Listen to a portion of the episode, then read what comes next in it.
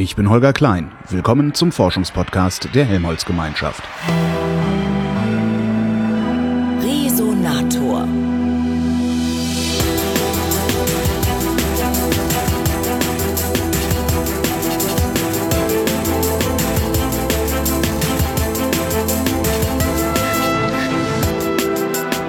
Ich bin nach Geesthacht gefahren. Da steht das Zentrum für Material- und Küstenforschung, das Helmholtz-Zentrum Geesthacht. Und einen der Institutsleiter für Küstenforschung des HZG treffe ich gerade.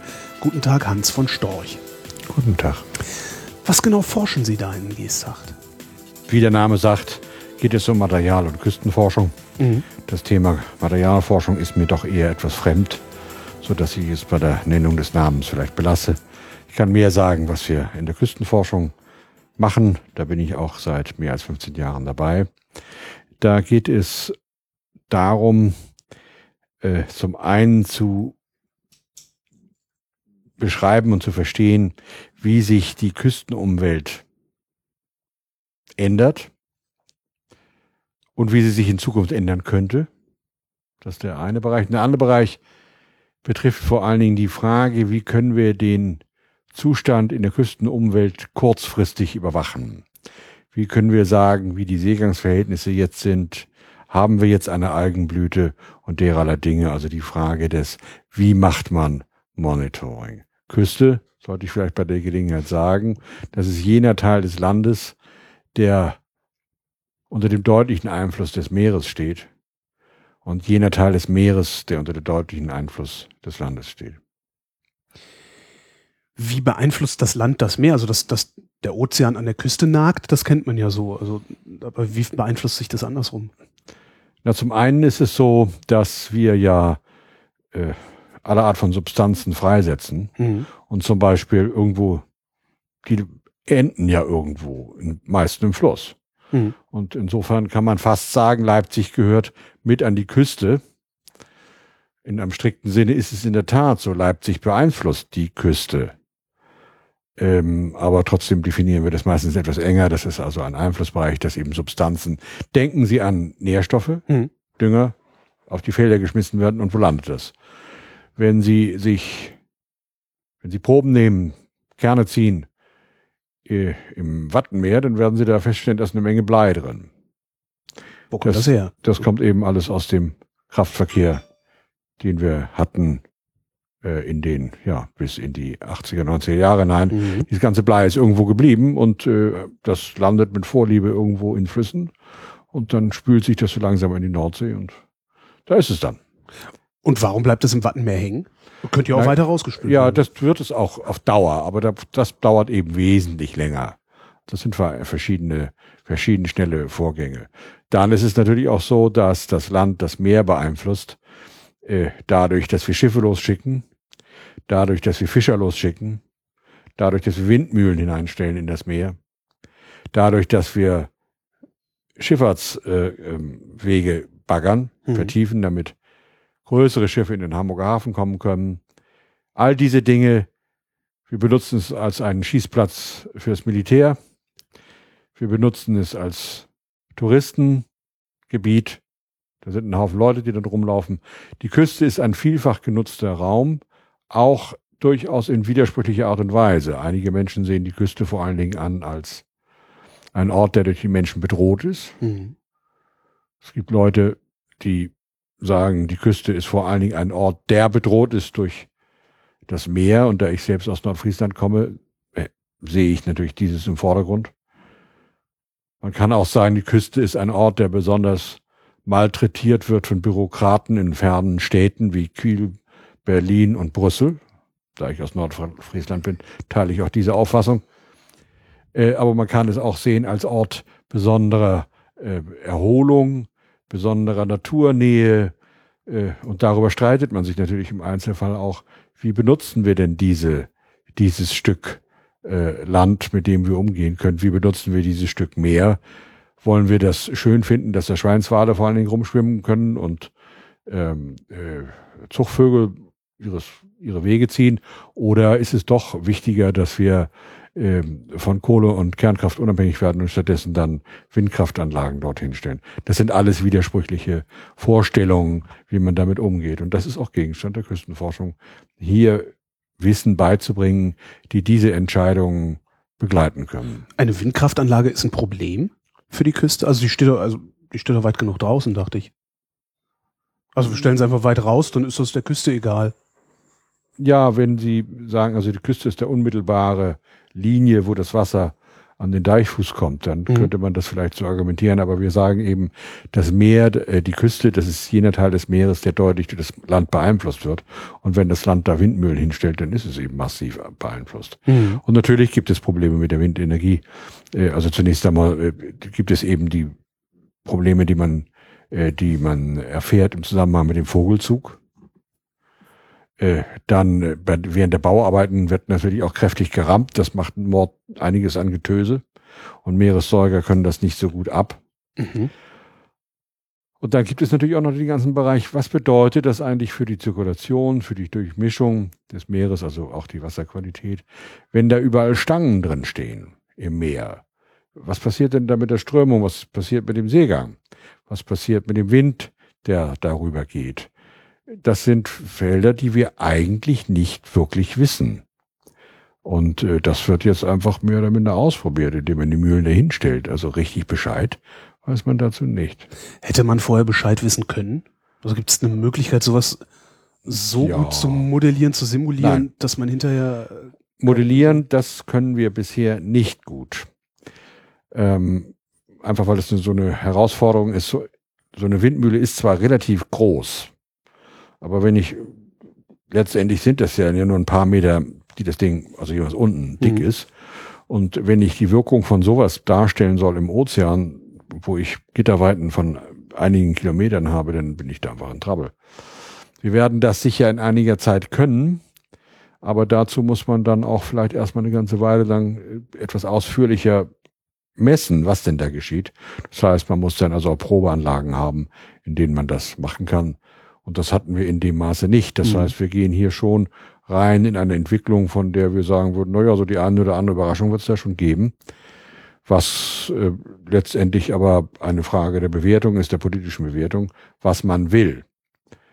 Ähm, und wenn man eben sagt, ich will das also alles vollständig verstanden haben, bevor ich zu irgendwelchen Maßnahmen gehe, naja, dann muss man eben länger warten. Aber wenn man sagt, ich will jetzt die Energiewende haben, dann muss ich meine Energie irgendwo anders herkriegen können. Und das geht über See eben besonders gut. Wir haben ja auch gleichzeitig die Probleme mit dem, mit der Windkraft über See, dass eben die Ableitung des äh, gewonnenen Windes, der gewonnenen Energie, äh, entweder bisher nicht möglich ist oder mhm. problematisch ist und natürlich übrigens auch auf Widerstand auf, an Seiten der Küste führt, denn da wohnen ja irgendwelche Leute, wo das rübergeht. Und wenn ich das richtig verstanden habe, hat Sylt ist ganz gut verstanden, dafür zu sorgen, dass die Kabel nicht in Sylt äh, an Land kommen. Aber was machen die denn, wenn da nur ein paar Kabel ankommen? Das tut doch keinem weh, oder steht ein Umspannwerk? Man kann Ängste für, für äh, wegen Verhältnisse vieler Dinge entwickeln. Denken mhm. Sie diejenigen Leute, die auch nicht so gerne unter Hochspannungsmasten leben, äh, und die denken sich dann wahrscheinlich auf Sylt, naja, dann ist die Hochspannungsmast unter mir, finde ich aber auch nicht so schön. Wagen Sie eine Prognose, was passieren könnte mit den Windmühlen, die wir da reinstellen? Also welche, welche Art der, der Überraschung wir erleben? Ja, das ist, muss ich dann ein bisschen technischer ausdrücken. Also ich mhm. glaube schon, dass die Turbulenzverhältnisse sich dort verändern könnten. Das heißt, auch die Transporte von, äh, von Schwebstoff, der am Boden liegt und dann aufgewirbelt wird. An der Stelle kann sich da, glaube ich, schon was ändern. Das halte ich für möglich. Würde das langfristig dazu führen, dass sich auch der Meeresboden dann letztlich umformt? Ja. Also dass wir. Ja, sicher. Das halte ich für möglich, aber das ist reine Spekulation, die ich jetzt hier abliefere. Mhm. Und wir müssen natürlich, deshalb haben wir eben auch diese beiden Forschungsgebiete bei uns im Hause. Windenergie ist ein Thema, es ist nicht das wichtigste Thema. Aber das eine Thema ist, wie sind denn die langfristigen Veränderungen? Wobei das Wort Klima dann ganz besonders wichtig ist. Aber auch, wie können wir überwachen, was tatsächlich geschieht vor Ort? Mhm. Äh, und wir müssen uns natürlich auch überlegen, wie begleiten wir denn diesen Aufbau, diese massive Neunutzung von Teilen des Meeres, selbst wenn es so ein bisschen weiter draußen ist, dass man es nicht als Tourist nicht so sieht. Äh, wie begleiten wir dieses äh, auf der wissenschaftlichen Seite, indem wir feststellen, was, welche Änderungen sehen wir denn da tatsächlich? Und das dauert natürlich eine Weile, bis man das rausgekriegt hat. Das ist ja ein sehr stochastisches System, was da ist. Das dauert Jahrzehnte, oder? Na, das weiß ich nicht. Also nach zehn Jahren werden wir schon ein bisschen was wissen. Mhm. Äh, wenn wir eine genügend lange Zeit vorher und eine genügend lange Zeit nachher haben, wenn es da ein paar Jahre sind, kriegt man schon eine Peilung hin, Mhm. würde ich mal meinen. Aber das sind eben Aufgaben, denen wir uns auch stellen und Sie sehen daran schon, dass wir also durchaus orientiert sind an aktuellen Fragen, die in der Gesellschaft sind, dass wir uns verpflichtet fühlen, diese Diskussionen auch mit wissenschaftlichem Wissen zu begleiten. Hört die Gesellschaft auf Sie? Nein, das braucht sie auch nicht, denn wir sagen der Gesellschaft nicht, du sollst dieses und jenes tun. Mhm. Das tun wir bestimmt nicht. Und das lehnen wir auch ab. Wir sagen der Gesellschaft, und natürlich im Falle des Klimawandels ist das besonders deutlich, wir sagen, wenn du dies tust, musst du damit rechnen, dass du jenes bekommst. Mhm. Das heißt aber nicht tue dies oder tue jenes. Das heißt, wenn wir eben Windmühlen hinstellen, dann kann das gut bedeuten, dass sich da was in der Wasserqualität ändert, ähm, dass äh, die Turbulenzverhältnisse sich ändern. Was das dann möglicherweise für das Ökosystem bedeutet, das wissen wir auch noch nicht. Äh, aber wir beschränken uns da im Wesentlichen auf Wenn-Dann-Aussagen. Wenn du dieses willst, aus welchen Gründen auch immer, dann musst du damit rechnen, dass auf der geophysikalischen oder ökologischen Seite jenes geschieht. Mhm. Und dann kann die Gesellschaft sich überlegen, ob es ihr egal ist, dass dies geschieht oder ob sie das gut findet oder schlecht findet. Dann kann sie ihre Entscheidung darauf ausrichten oder auch nicht. Aber es ist am Ende immer noch eine politische Entscheidung. Und wir sind nicht ähm, dazu da, den politischen Willensbildungsprozess in der Öffentlichkeit äh, im demokratischen System zu ersetzen, sondern wir begleiten mit Wissen über die Folgerungen möglicher Entscheidungen. Würden Sie trotzdem manchmal gerne einfach sagen, wie es zu laufen hat? Nein, Tatsächlich nicht. nein, weil Wie haben Sie das hingekriegt, so bescheiden zu bleiben? das hat nichts mit Bescheidenheit zu tun, sondern ich bin tatsächlich auch Demokrat. Mhm. Und äh, ein wesentlicher politischer Wert für mich ist äh, die soziale Akzeptanz von Maßnahmen. Ja. äh, die letztendlich erforderlich ist, um Politik auch in einer sozial verträglichen Art und Weise, also friedlichen Art und Weise zu gestalten. Dazu müssen die Entscheidungen nicht nur gut sein, sondern sie müssen akzeptabel sein, sie müssen diskutiert werden. Und natürlich gibt es vereinzelt gute Kaiser, äh, die dann sagen, wir machen das jetzt so und alle sind glücklich. Aber in der Regel brauchen wir einen demokratischen Prozess, Mhm. um diese Friedlichkeit zu erreichen. Und ich diskutiere gerne mit, aber ich setze dann meinen Professorenhut ab. Ich bin dann einer von vielen.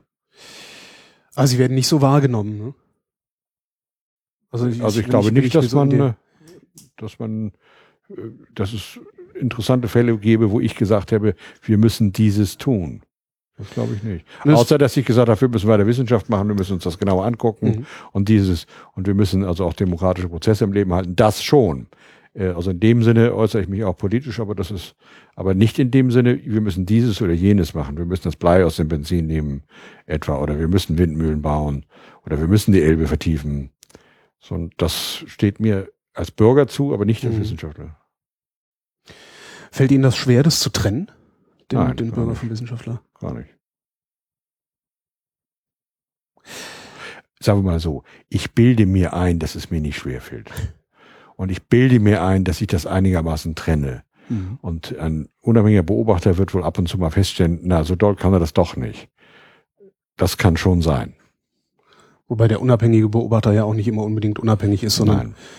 die Medien ja auch gerne äh, Ja, das Ja. schreiben, was sie, was sie gerne schreiben wollen und äh, das hören, Ja. was sie gerne.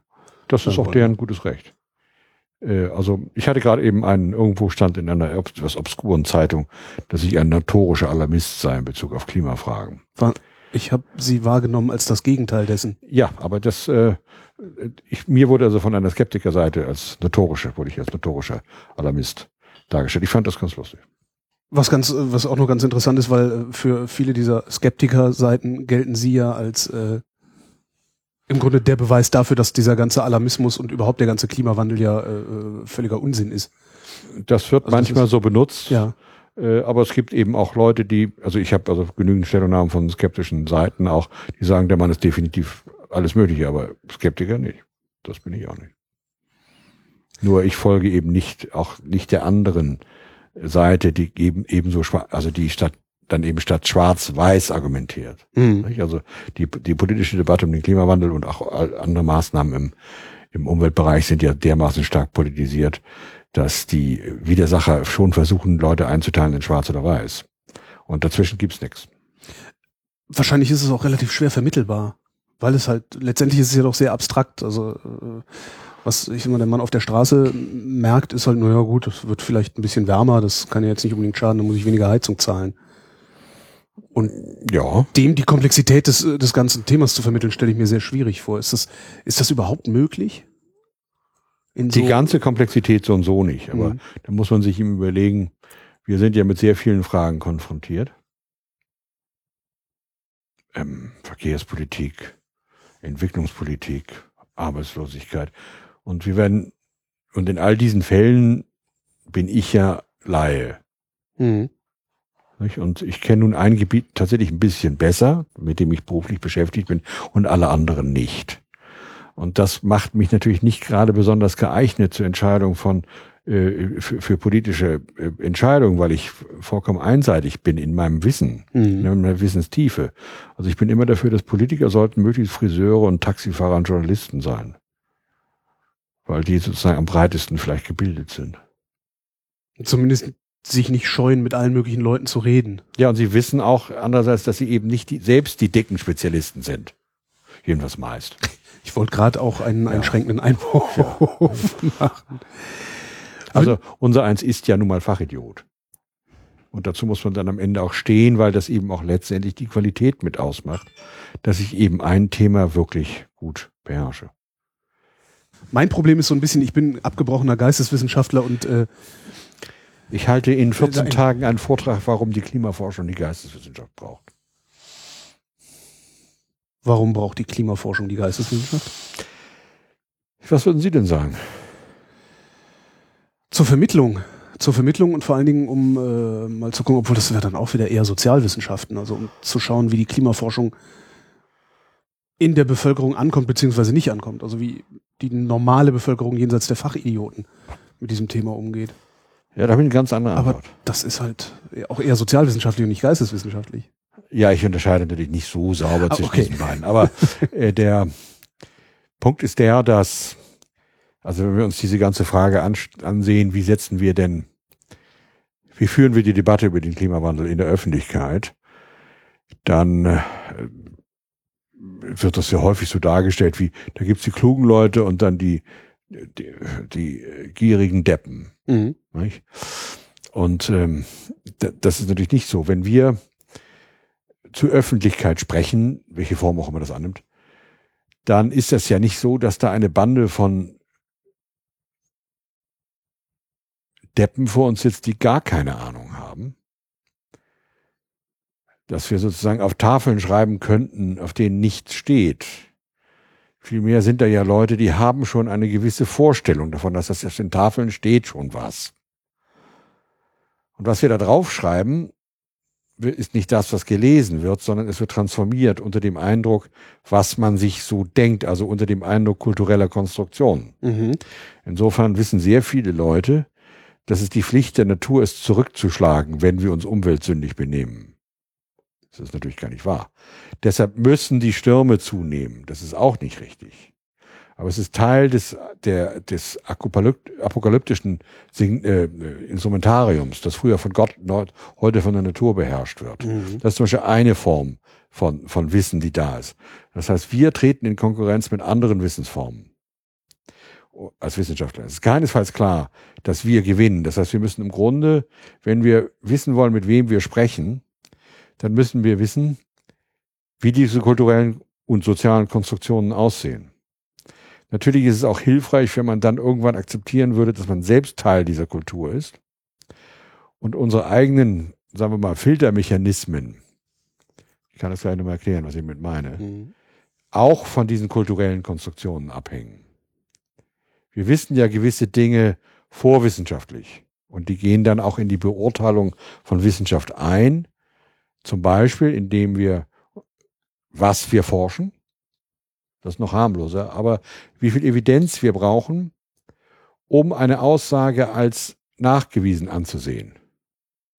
Um ein dummes Beispiel zu nehmen, der britische Witzforscher, der natürlich weiß, dass der Deutsche keinen Humor hat. Ja.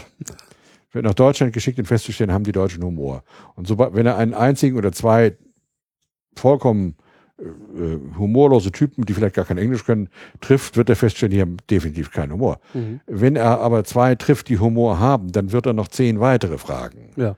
Äh, weil er ja weiß, die haben keinen Humor. Genau. Das heißt, wir sind ja in irgendeiner Art und Weise konditioniert und wir sehen auch gerade in der Klimaforschung das immer wieder, dass es eben dramatische Ereignisse werden eher, also dramatische Folgen werden von bestimmten Gruppen von Wissenschaftlern eher akzeptiert, früher akzeptiert, also mit weniger Evidenz, die ja. da ist, als weniger dramatische. Deshalb kommen aus gewissen Häusern kommen immer mehr dramatische, auch andersrum.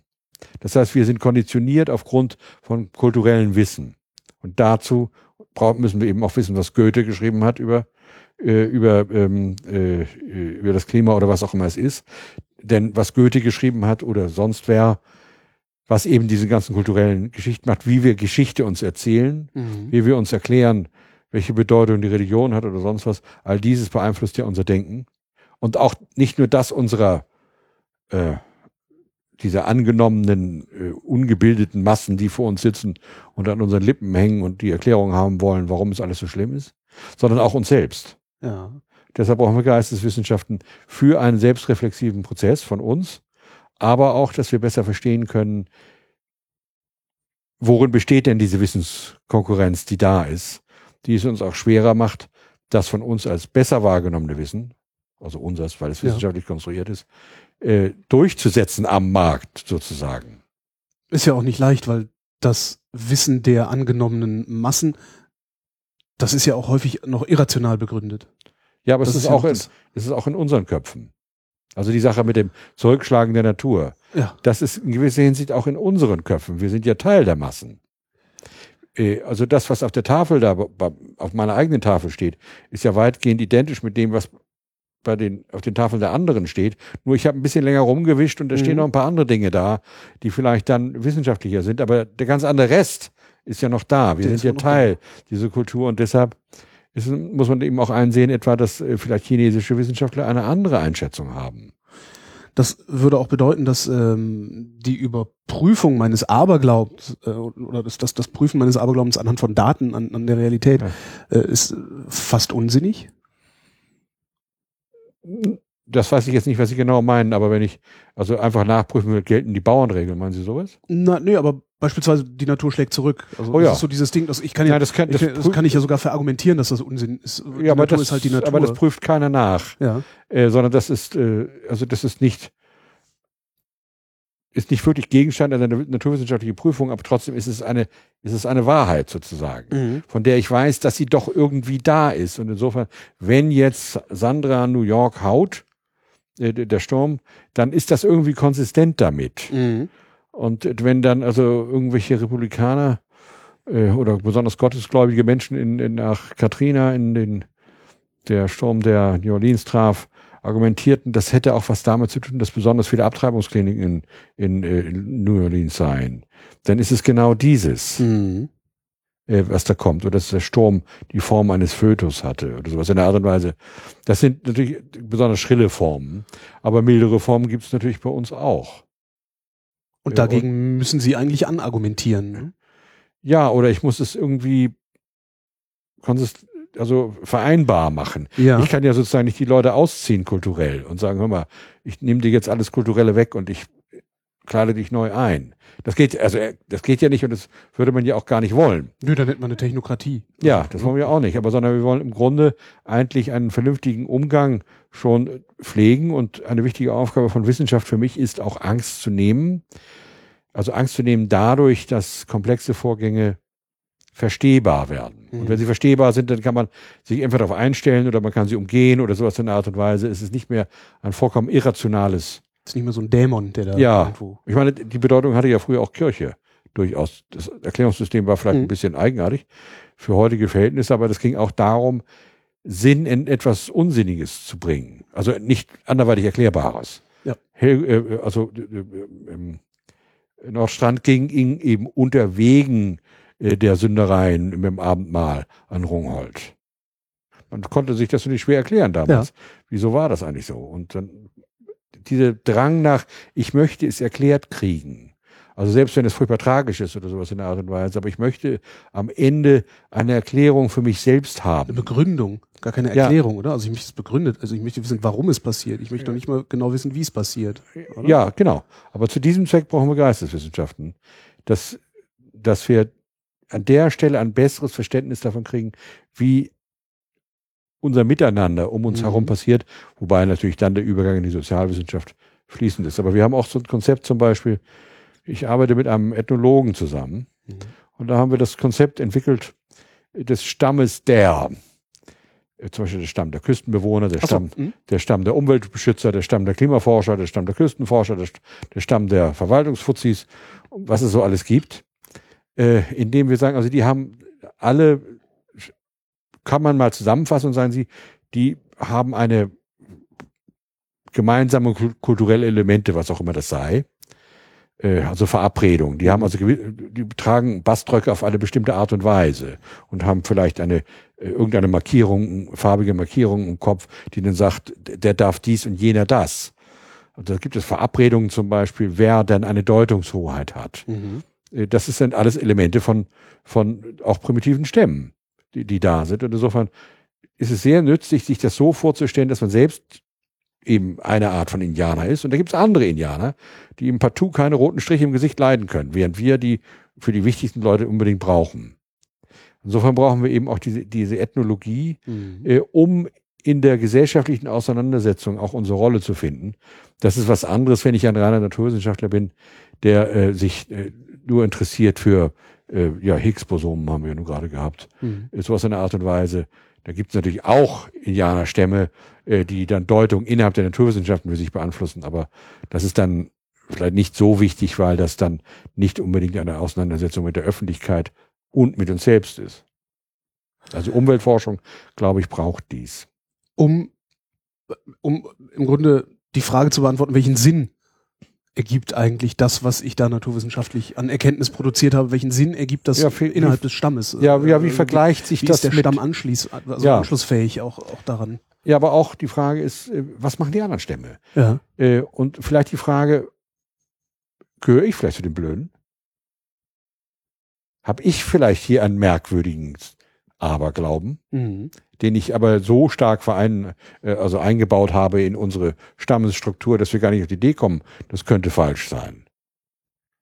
Also auch die Selbstreflexion, die Selbstkritik, die wir da machen könnten. Ja. Und dann auch diese Frage zum Beispiel, in welchem Maße wir uns eben zutrauen, der Öffentlichkeit oder der Politik vorzuschlagen, was die tun soll. Das ist ja auch, da ist ja auch ein gewisses Gesellschaftsbild dahinter. Ja, na klar, wir holen unsere Fachleute, äh, die werden es schon richten und äh, ja, aber letztendlich ja. sind das ja eben Werteentscheidungen. Nicht? Ja. Und das ist dann, da gibt es natürlich eben andere Fachleute, die was anderes sagen. Und warum nämlich jene? Auch zum Beispiel die Frage, wer wird zum Experten in den Medien? Ist ja auch hochinteressant, nicht? Also, das ist ja oftmals reiner Zufall, weil gerade kein anderer Experte da war, haben wir einen gemacht. Der ist es halt den Terrorexperten von ja. ja. Beeinflusst die Frage, ob sie vielleicht zu den, zu den, zum falschen Stamm gehören oder zu den Deppen gehören, beeinflusst die ihre Forschung? Ich glaube schon. Es beeinflusst mich in dem Sinne, dass ich schon eine, glaube ich jedenfalls, einen ziemlich selbstkritischen Ansatz fahre, dass ich ziemlich lange dauert, bis ich von irgendwas überzeugt bin, dass das stimmt.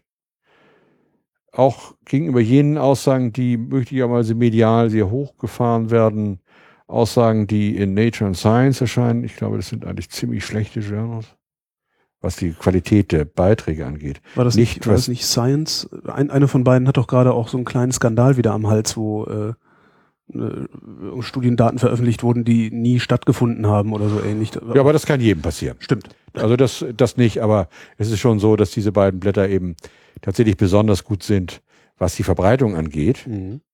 Wird eben besonders viel gelesen. Das hängt auch damit zusammen, dass die nicht nur nach der Qualität der Beiträge gehen, sondern insbesondere nach der Attraktivität für ein breiteres Publikum. Und dann ist natürlich eine Remi-Demi-Aussage immer besser als eine langweilige, äh, dass eben ein äh, Hund einen Mann gebissen hat. Mhm. Nicht? Dann muss es schon andersrum sein. Und in normalen wissenschaftlichen Journals dürfen auch Hunde Männer beißen. Ähm, und obwohl, das kennt man vielleicht inzwischen auch schon, aber Vielleicht Äh, gibt es besondere Bissspuren. die ja, sowas, die, genau, sowas in der Art und Weise. Ähm, also in dem Sinne, ein, ein ausreichend hohes kritisches Niveau zu haben und sich nicht vereinnahmen zu lassen durch den Zeitgeist allzu sehr oder, sagen wir mal, einen gewissen Widerstand zu leisten, das reicht vielleicht schon. Mehr ist wohl nicht drin.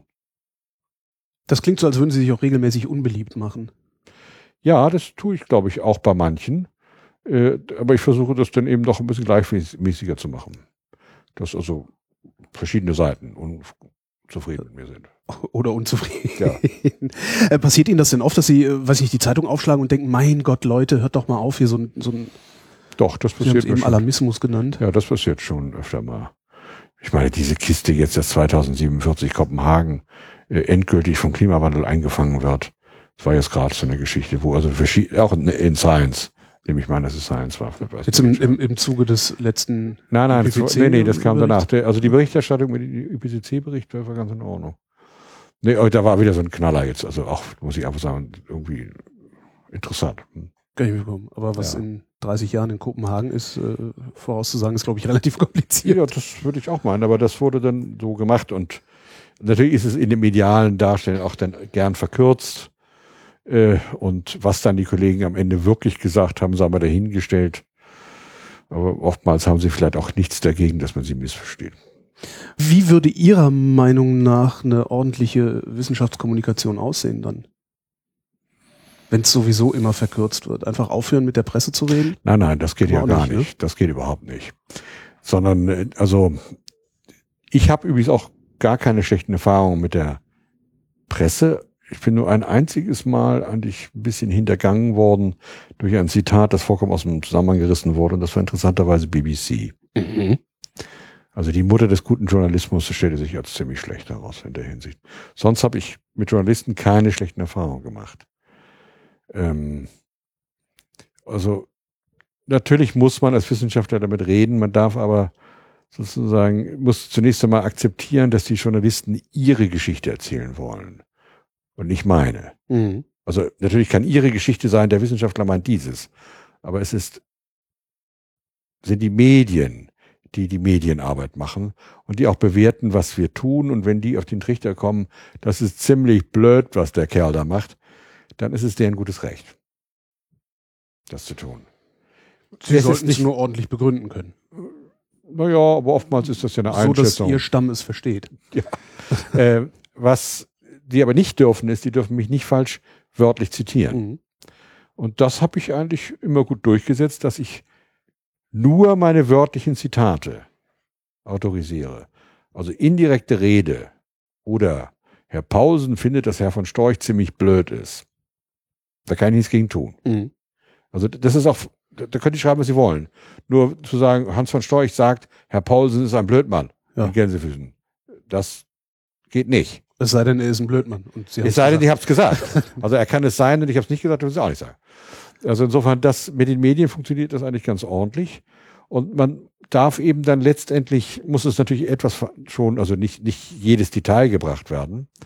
Äh, aber äh, man kann eigentlich die Dinge doch erklären. Und natürlich wird es öfter mal missverstanden. Muss man auch lernen, dass man das vielleicht weniger leicht missverständlich sagt. Wenn man sagt, in Zukunft wird es keinen Schnee mehr geben, dann ist es wahrscheinlich klüger, wenn man dazu sagt, nicht, es wird in Zukunft keinen Schnee mehr geben, sondern ich erwarte, dass wir in etwa 50 Jahren kaum noch Wind, Schnee im Winter sehen werden. Das ist ein bisschen was anderes. Erstens sage ich, ich Ja. erwarte. Also ich kann ja auch was Falsches erwarten. Und zweitens habe ich gesagt 50 Jahre.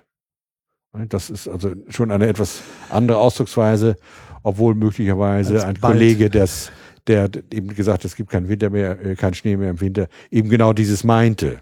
Aber das wird natürlich in einer kolossalen Art und Weise Mhm. äh, verkürzt. Die Wissenschaft sagt, es gibt keinen Schnee mehr, äh, keinen Schnee mehr und dieses Jahr war Schnee. Ha, ha, ha, die sind wohl ziemlich blöd. Genau, wo ist er denn, der Ja, Klimawandel? oder die bescheißen uns hier oder sowas in der Art und Weise. Das ist da nicht hilfreich. Das heißt, man muss also schon auch die Möglichkeit einräumen oder immer betonen, Wissenschaft ist die derzeit beste Erklärung. Und die kann auch richtig lange halten. Äh, Es kann aber auch sein, dass Modifikationen nötig sind. Und wenn man dann andererseits eben diese Neigung hat, ich will aus politischen Gründen bestimmte Aussagen machen, zum Beispiel so eine Angststrategie fahr- unterstützen, äh, dann äh, erlaube ich mir natürlich nicht diesen Satz, ich erwarte, sondern dann sagt man, es ist. Und das ist nicht durchzuhalten auf Dauer. Das geht in, für ein paar Jahre ganz gut, vielleicht. Und dann irgendwann mal geht es nicht weiter. Oder es äh, taucht ein scheinbarer Widerspruch auf. Und dann ist die Autorität der Wissenschaft beschädigt. Dann haben wir also unser Kapital, das ist das Vertrauen der Öffentlichkeit in die Wissenschaft, haben wir eingesetzt in einer nicht nachhaltigen Art und Weise. Wir sind zumindest ansatzweise, sind wir an so einem Punkt. Ne? Also Ja. die, die äh, Klimahysterie, die die Medien äh, jahrelang verbreitet haben und die sich jetzt Ja. nicht so richtig bestätigt, weil wir seit einem Jahrzehnt. Ja, es ist ja nicht nur die, ist die- ist die ist ja nicht nur die, die Medien, das will ich gar nicht sagen, dass, äh, also, sondern die Medien ber- berichten eben gute Stories. Ja, if it bleeds, it leads. Ja, und äh, ich meine, wenn, der, wenn eben entsprechende Leute sich 19, ich weiß nicht, 86 geäußert haben, wie der Meeresspiegel wird steigen um so und so viel Meter, dann äh, kann man den Kölner Dom im Wasser zeigen.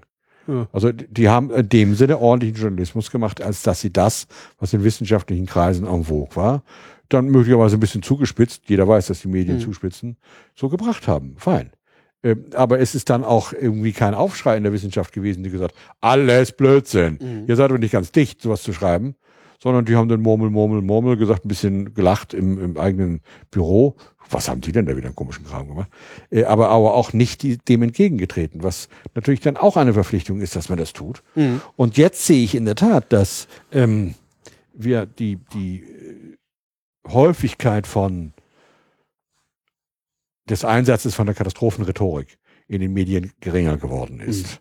Mhm. Eindeutig. Äh, eindeutig. Und das glaube ich schon. Und jetzt erzählt man das ein bisschen andersrum. Verkauft sich auch gut medial. Also das ist in der medialen Logik enthalten. Und ich will die auch Medien auch wirklich nicht kritisieren dafür Mhm.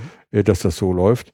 Aber die, es, es hat natürlich genügend Wissenschaftler gegeben, die sie profiliert haben mit dieser Katastrophenrhetorik oder die allzu leicht dem Verlangen nach Ka- Katastrophenrhetorik durch Medien nachgegeben haben.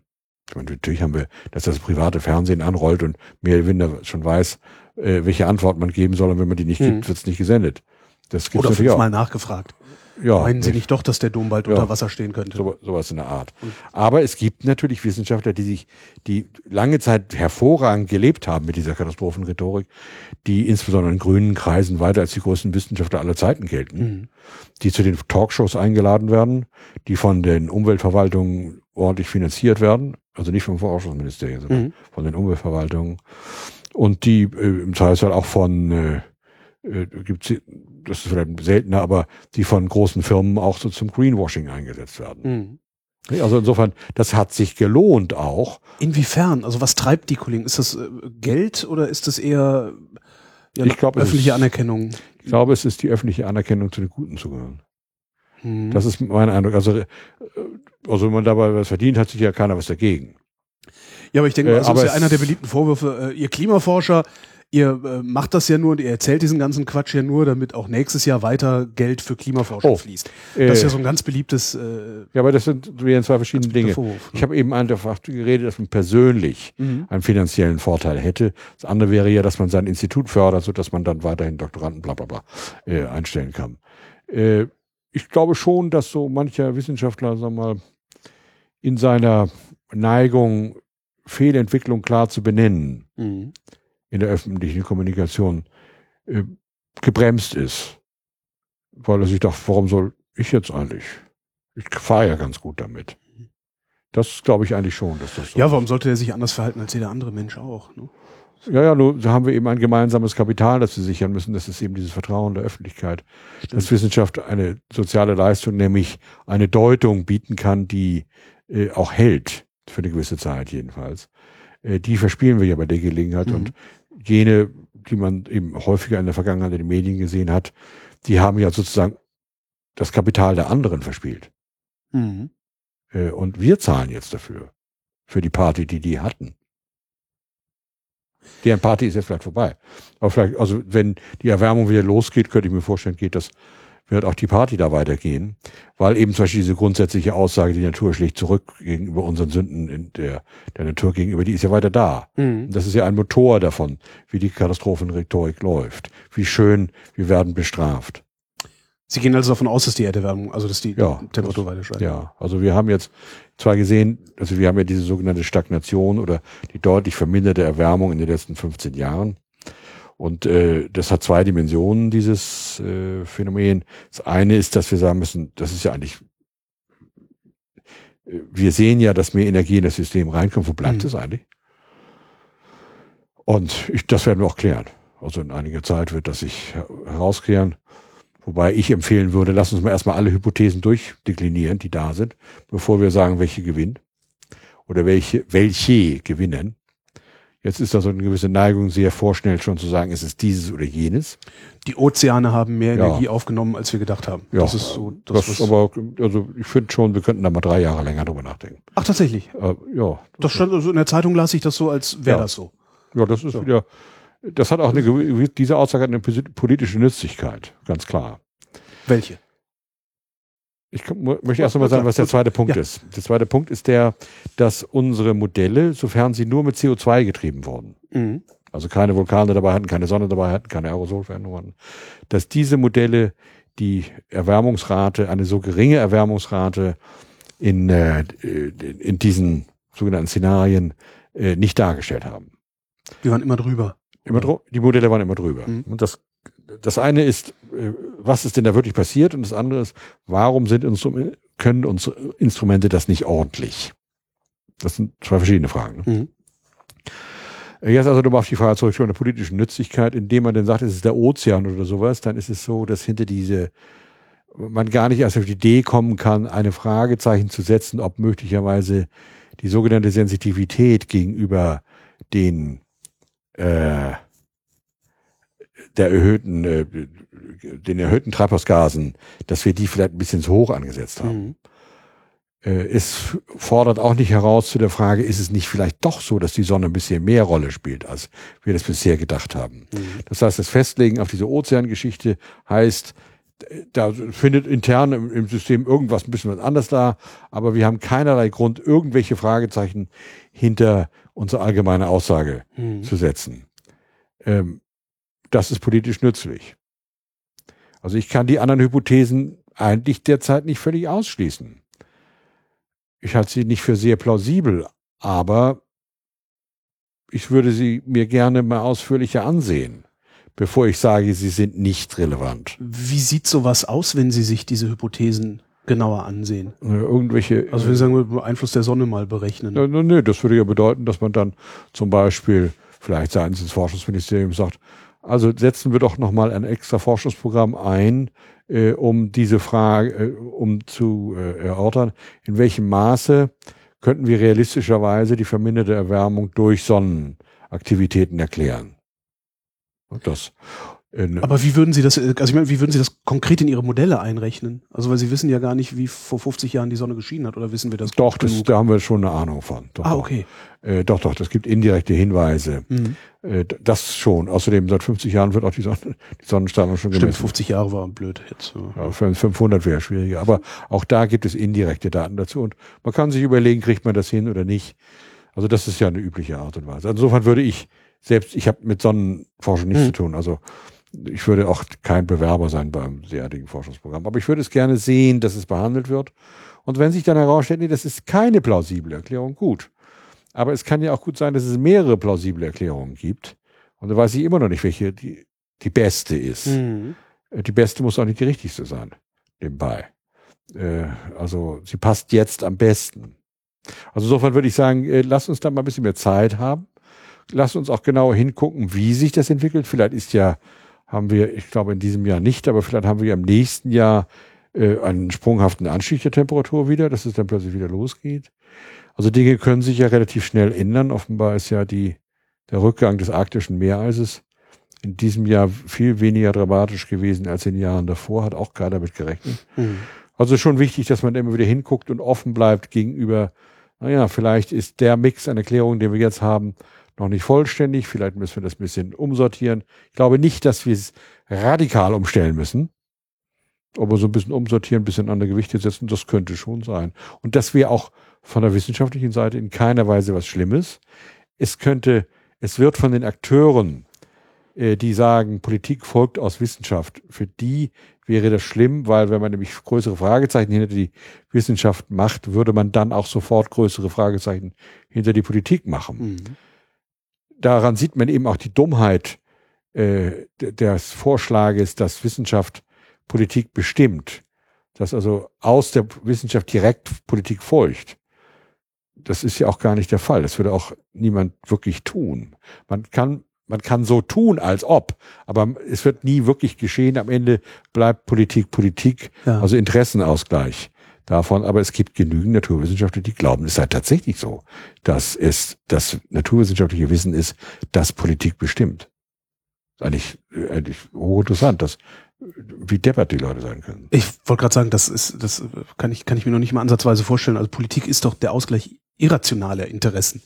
Eigentlich. Ja, aber also das, den, denken Sie mal dran, dass die Unsicherheit in der Wissenschaft soll reduziert werden, um damit dann klarer die Politik, äh, also äh, unabweisbarer die Politik daraus entsteht. Das heißt, das mag in Teilbereichen, kann ich mir das vielleicht vorstellen, aber das wird also, argumentiert. Politik zum Thema Schwerkraft machen, weil ja. an der zweifle ich kaum. Die hat aber politisch aber nicht so große Wirkung, die Schwerkraft. Also da meine ich, also auch die Tatsache, wenn wir so und so viel CO2 haben, dann wird es so und so warm. Hm. Auch das ist, daraus folgt auch noch keine Politik. Das heißt nur, wenn wir dies tun, kriegen wir das. Hm. Das heißt aber nicht, was wir tun. Aber es gibt viele Naturwissenschaftler, die letztendlich so denken. Mhm. Und die auch deshalb ab und zu mal gibt es auch Leute, die eben solchen technokratischen Vorstellungen, die davon reden. Denken Sie auch an die, der Vorschlag, dass man zukünftige Generationen äh, im Bundestag vertreten lassen sollte durch kluge Leute. Zukünftige Generationen? Ja. Ach so, ich setze mich... Also der, 10 Prozent der Abgeordneten werden, sind Vertreter des ungeborenen Lebens. Oder ich weiß nicht, wie viel das sein sollten. Kann man sicherlich mal diskutieren, aber. Ja, wegen des Klimas war das. Ach so, wegen das, des Klimas. Jo, jo, jo. Auch das noch. Jo, jo, jo.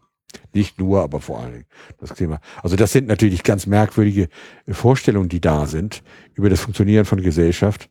Äh, und ich muss schon sagen, ich glaube, unser politisches System ist inzwischen so aufgebaut, dass es eben auch ein friedliches Miteinander Auskommen ermöglicht.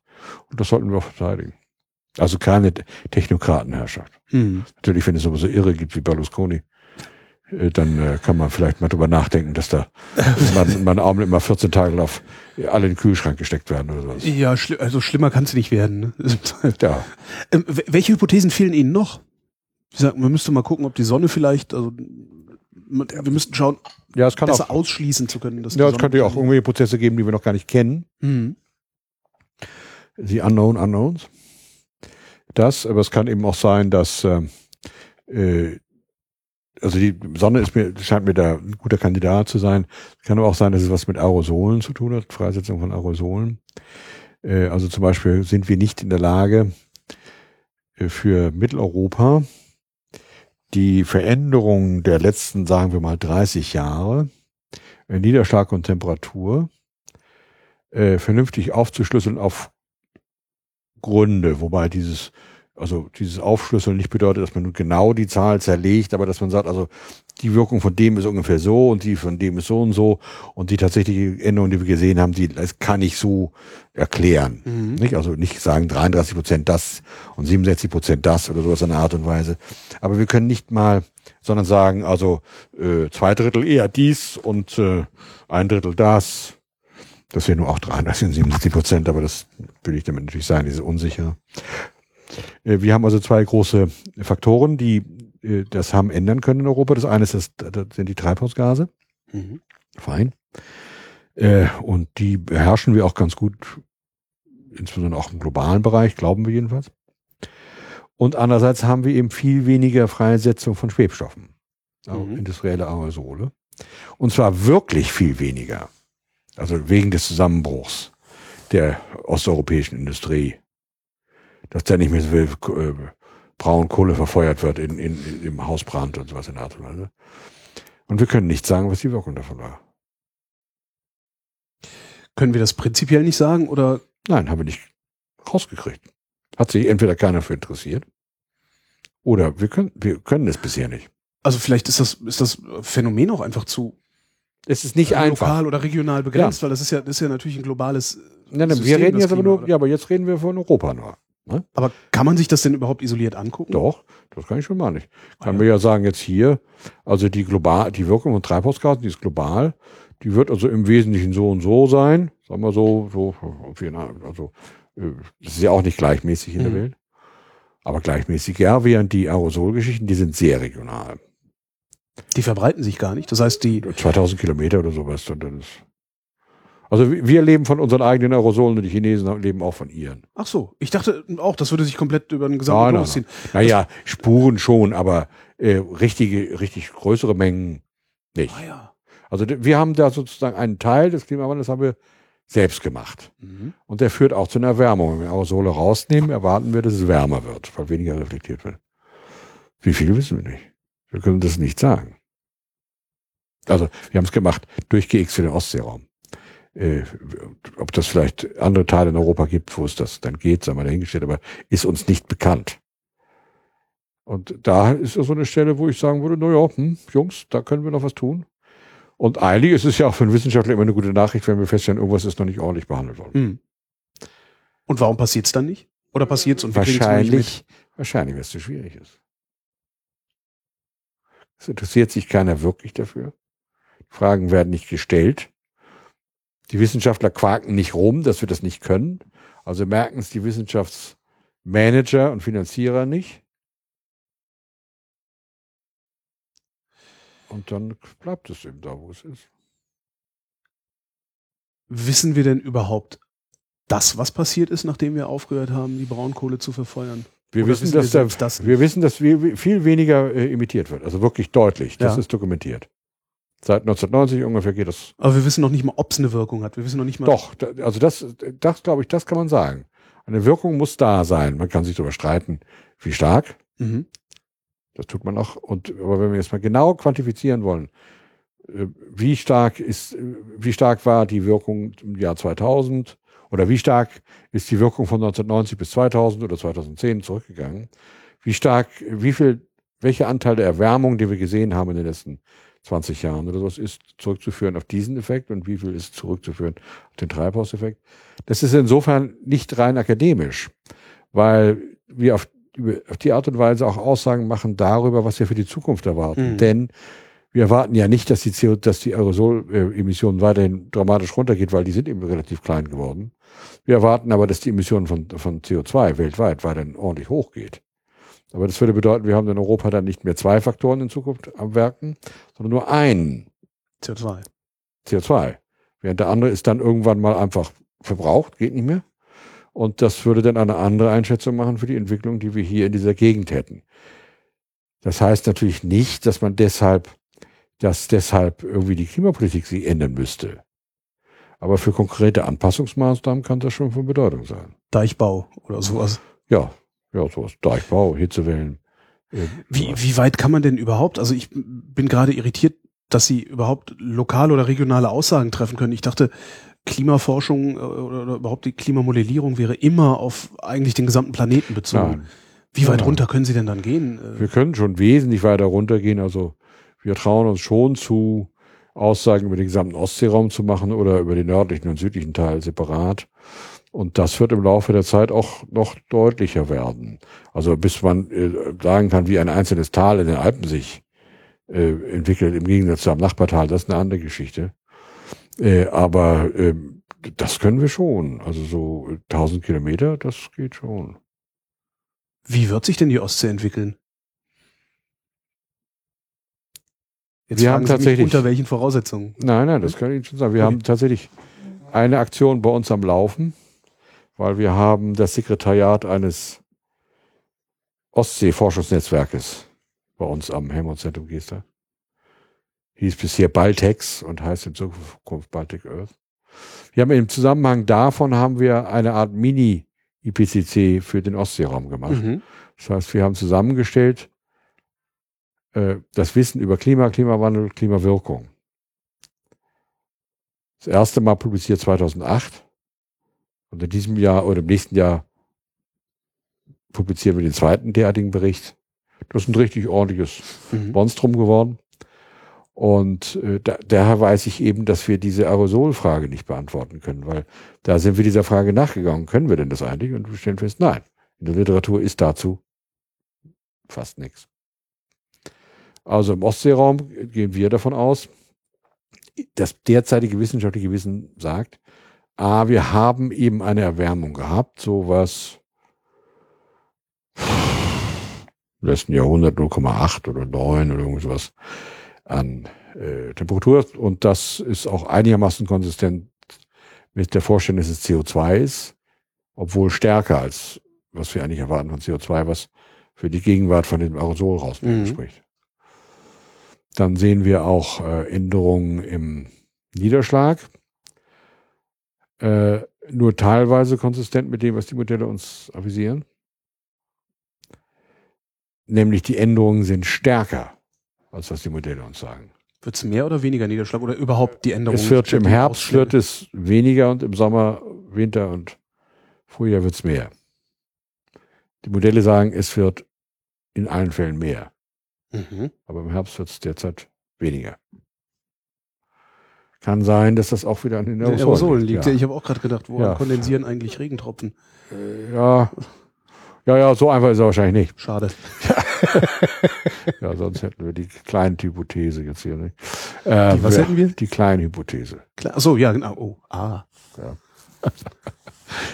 das sind also äh, die wesentlichen Aussagen dazu. Und für die Zukunft erwarten wir also eine Fortsetzung dieser Erwärmung, weil eben CO2 da ganz bestimmt mit bei ist. Wir erwarten, dass der nördliche Teil insgesamt feuchter wird auf Dauer Mhm. und der südliche Teil im Sommer trockener. Also hier bei uns. Äh, dann kann es gut sein, dass äh, das Salzgehalt in der Ostsee abnimmt, was ökologische Folgen haben würde, weil es insgesamt mehr Niederschlag fällt. Und das ist, die Ostsee ist ja so eine komische Kiste, ist ja im Grunde so eine Art äh, Mündung von einem von ein bisschen merkwürdigen Fluss. Die ganze Ostsee ist die Mündung Ja. von einem bisschen merkwürdigen Fluss. Von vielen, von vielen, vielen Flüssen. Flüssen. Ah, okay. ja, Aber okay, es ist ja, nicht hm. so, dass die, die Ostsee nun regelmäßig ausgetauscht wird, so wie die Nordsee von, von Salzwasser, sondern Mhm. im Wesentlichen fließt da was raus. Ab und zu kommt auch was rein. Aber im Wesentlichen ist es ein Fluss raus. Mhm. Und dann wird also das Salz natürlich dann so langsam rausgeschwemmt. Und dann wird es immer süßer im Ja. Laufe der Zeit. Und ab und zu mal gibt's dann, also kommt dann ordentlich ein Schwall rein von, von Nordseewasser und dann kommt auch wieder Salz an. Da haben wir auch Sauerstoff und was alles. Also das sind wesentliche Aussagen, die da zu erwarten sind. Sea Level so ähnlich wie im, im globalen Bereich. Bei den Stürmen ist nichts zu sehen. Keine Änderung. Also keine systematische Änderung. Aber hieß es nicht immer, die Stürme werden stärker und Ja, das liegt, ja, das liegt eben daran, dass die Natur zurückschlägt. Das ist äh, tatsächlich interessant. Das war für mich durchaus ein Einstiegsthema, ähm, wie ich in die Klimaforschung kam, weil ich für meinen damaligen Chef einen Termin wahrnahm bei der Schweizer Rückversicherung und die genau danach fragten. Und da bin ich hier erstmal zum Seewehramt gegangen in Hamburg und gefragt, was ist denn damit eigentlich? Und die hatten da was zu gemacht. Ich hatte gar nichts vorher dazu gemacht. Das war ziemlich eindeutig, nö. Da ändert sich eigentlich gar nichts. Es geht mal ein bisschen rauf, ein bisschen was runter. Äh, und das hat sich auch, das war Anfang der 90er Jahre oder so, das hat sich auch seitdem bewährt. Da ist, also tatsächlich, da passiert nicht viel. Aber dieses kulturelle Wissen ist da, das eben sagt, das muss so sein. Mhm. Und dann haben wir natürlich auch eine andere Rückversicherung, die da sehr stark auf die Pauke haut und sagt, das ändert sich alles ganz kolossal, weil die Schäden hochgehen. In der Tat, die Schäden gehen hoch. Aber die beste Erklärung für die Schäden ist die erhöhte äh, Nutzung von Dingen, die betroffen werden durch die Küste. Also wenn man dekonstruiert, wie die erhebliche Anstieg von Schäden längs der US-Küste durch Hurricanes zu erklären ist. Wenn man da mal die Übung macht, lass uns mal vorstellen, dass die ganze Küste schon so genutzt war im ganzen Jahrhundert wie im Jahr 2005. Nicht wahr? Dann ist also Katrina, das war das Mhm. äh, stärkste Ereignis, das wir tatsächlich hatten in Schadenshöhen, weit übertroffen wurde von 1926 Miami Storm. Nur 1926 waren da nur drei Hotels. Genau, und keiner hatte ein Boot. Kanadernboot und sowas auch. Ja. auch. Die Anzahl der goldenen Türklinken auf Booten war geringer. Also insofern kann man das sehr gut so erklären. Aber das ist ein wesentliches Element, das sozusagen in der öffentlichen Kommunikation von Versicherungen, von einigen Versicherungen, die ja dazu da sind, Schutz vor Risiko zu verkaufen und Umweltverbänden äh, regelmäßig genutzt wird. Das heißt, die müssen erstmal ein Risiko verkaufen, vor dem sie dann Schutz verkaufen können. Ja, es kann ja nicht schaden, wenn das Risiko als größer wahrgenommen wird, als es ist. Ja. Also das kann ich auch vom Geschäftsmodell her kann ich das verstehen. Äh, Aber auch die Umweltverbände benutzen das regelmäßig, weil die ja durchaus so einen äh, so eine Katastrophenrhetorik pflegen Mhm. und äh, argumentieren, wenn ihr das nicht macht, dann wird es furchtbar und eure Kinder können nicht mehr leben und sowas alles. Und da passen die Stürme eben kulturell sehr gut dazu. Also meiner Meinung nach ist es ein reines kulturelles Konstrukt. Was waren Sie denn, bevor Sie Klimaforscher geworden sind? Weil Sie für die Rückversicherung über Stürme. Nein, nein, das war, äh, war das war ein, ich war Klimaforscher. Achso. Äh, Ich war damals am Max-Planck-Institut und da hatte mein Chef, war nachgefragt worden, ob er da was erzählen könnte. Und dann hat er gesagt, ich habe keine Zeit, fahr du machst doch. Ja, was Sie sagten, das wäre Ihr Einstieg gewesen. No, no, no, das war ein Einstieg, in dem ich also sozusagen mehr mit Themen mich befasst habe, die dann auch Öffentlichkeit interessierte. Verstehe. Also das war sozusagen das erste Mal außerhalb des Elfenbeinturms. Wie sind Sie überhaupt in den Elfenbeinturm gekommen? Wollten Sie immer Klimaforscher werden? Nö, Was dann? das ist reiner Zufall gewesen. Ich war, ähm, ich habe studiert Mathematik und Physik Mhm. und äh, habe dazu Geld verdient, war Programmierer am Institut für Meereskunde hier an der Universität Hamburg. Insofern habe ich also gelernt, wie man programmiert. Und äh, ich war also in diesem geowissenschaftlichen Bereich tätig und nachdem ich mein Diplom hatte, guckte ich rum, was ich machen konnte und kriegte dann eine Stelle in der Ozeanographie, äh, in der Meteorologie als Doktorand, das habe ich dann gemacht. Das waren ganz andere Dinge, die ich damals mich beschäftigt habe. Aber aus diesem meteorologisch-ozeanografischen Hintergrund entstand dann so peu à peu die Bewegung hin zu klimatischen Fragen. Ursprünglich war das dann mehr dieses El Niño-Phänomen im Pazifik, äh, was äh, auch zehn Jahre lang äh, se- sehr viel Interesse genossen hatte, aber natürlich nicht so gesellschaftlich aufgeladen war, insbesondere hier bei uns in Deutschland. Äh, Wo man also Wissenschaft machen konnte, ohne, ob, äh, wohl wissen, dass es in Wirklichkeit äh, keinen wirklich interessiert. Das ist an sich auch ein schöner Zustand der Unschuld, den er da ist. Macht Ihnen das eigentlich Spaß, auch Krawall zu schlagen? Also irgendwie. Also mal eine, ein Paper zu machen, in dem wir nachweisen, dass eine gewisse Methode nicht funktioniert. Das ist, finde ich schon ganz lustig, ja.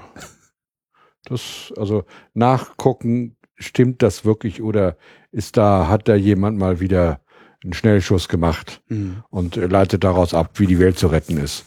Das finde ich immer schon ganz interessant, ja. Wie oft machen Sie sowas? Das passiert da nicht so oft. Ähm, ich würde sagen, wir hatten zwei Fälle von der Art. Hast du auch ein bisschen, einer hat ordentlich ein bisschen Karacho gemacht und der zweite Fall war nicht so laut, aber das mehr in den in, in, Expertenkreisen sozusagen. Welche Fälle waren das? Das eine ging um die Kritik an dem Hockeystick, an dem Hockeyschläger. Das ist die äh, Temperaturanstiegskurve, die. Ja, rekonstruiert das Baumring und ähnlichem. Mhm.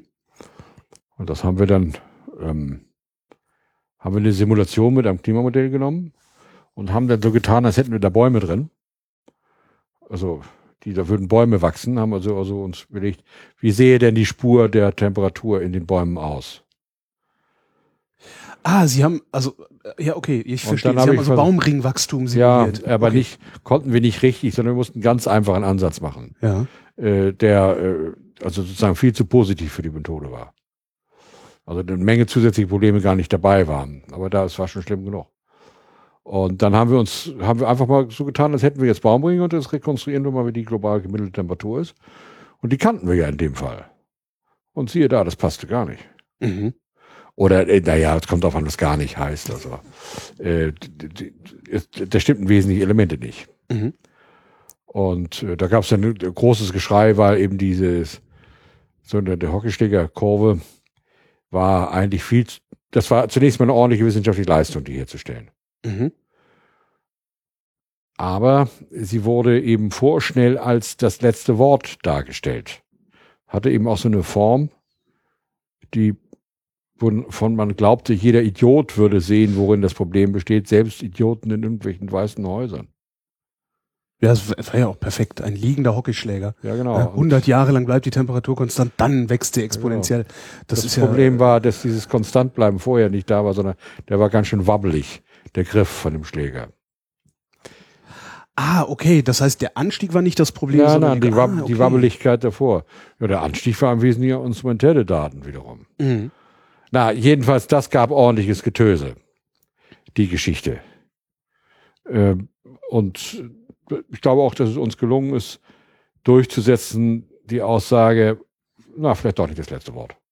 Und wenn wir uns dann die IPCC-Berichte in 2007 und jetzt ansehen, dann wurde auch die prominente Rolle davon zurückgenommen. Mhm. Das war aber, glaube ich, eine ausgesprochene Dummheit wiederum auch von Wissenschaftlern, die Politik beflügeln wollten, dass sie zu früh einer als nützlich wahrgenommene Aussage den heiligen heilige Wasser übergesprenkelt hatten von Wahrheit. Es war ja nicht vollständig falsch, aber es gab genügend Fragezeichen, es war nicht abgehangen. Mhm. Und das sollte man natürlich zunächst immer tun, dass man abhängen lässt. Anderer Fall war, der, der, mehr jetzt zum Beispiel auffällt, den ich unbefriedigend finde, ist, wir hatten jetzt ja so ein paar kältere Winter hier in unseren Breiten. Und äh, dann hat man einen Grund gefunden, nämlich, dass dann das immer dann passieren würde oder plausiblerweise, wenn im Herbst davor das Meereis in der Arktis gering, also geringe Ausdehnung habe. Das wird auch inzwischen, weiß inzwischen auch jeder zweite Taxifahrer, dass das der Grund ist. Mhm.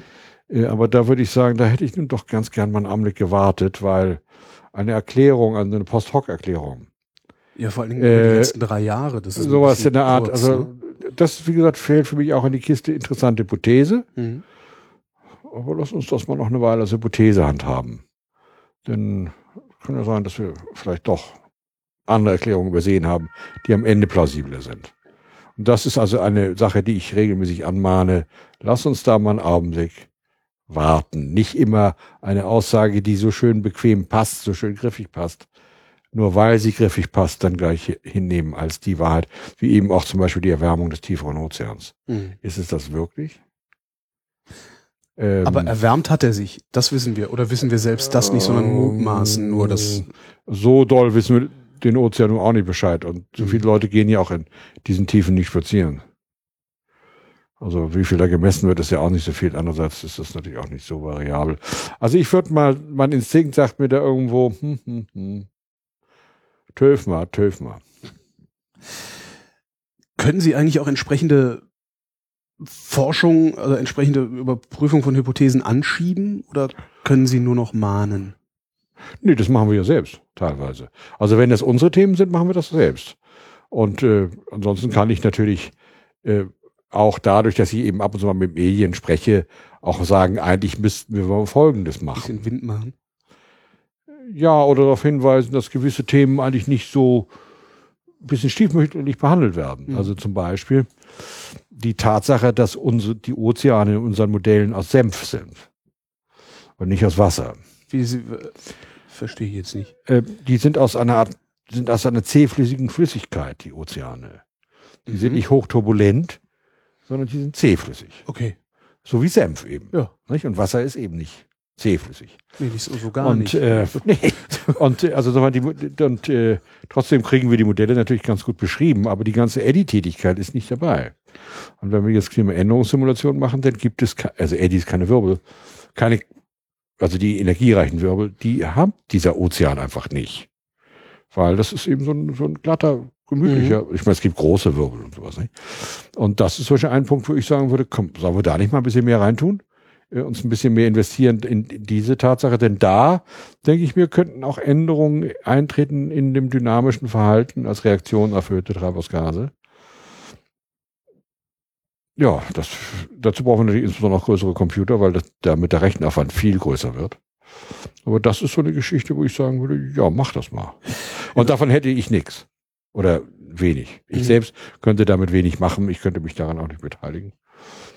Aber das ist dann auch, also wir beschränken uns dann schon im Wesentlichen auf unsere Sachen. Ab und zu machen wir dann eben solche Simulationsstudien und probieren mal ein bisschen Statistik aus, weil ich schon einen gewissen Ruf habe, dass ich irgendwie so Klimastatistik ganz gut könnte. Über was für Rechenaufwände reden wir da eigentlich? Monate, Also Jahre. Monate und Monate. Jahre. Sagen wir Monate. Monate, ja. Das sind wirklich große.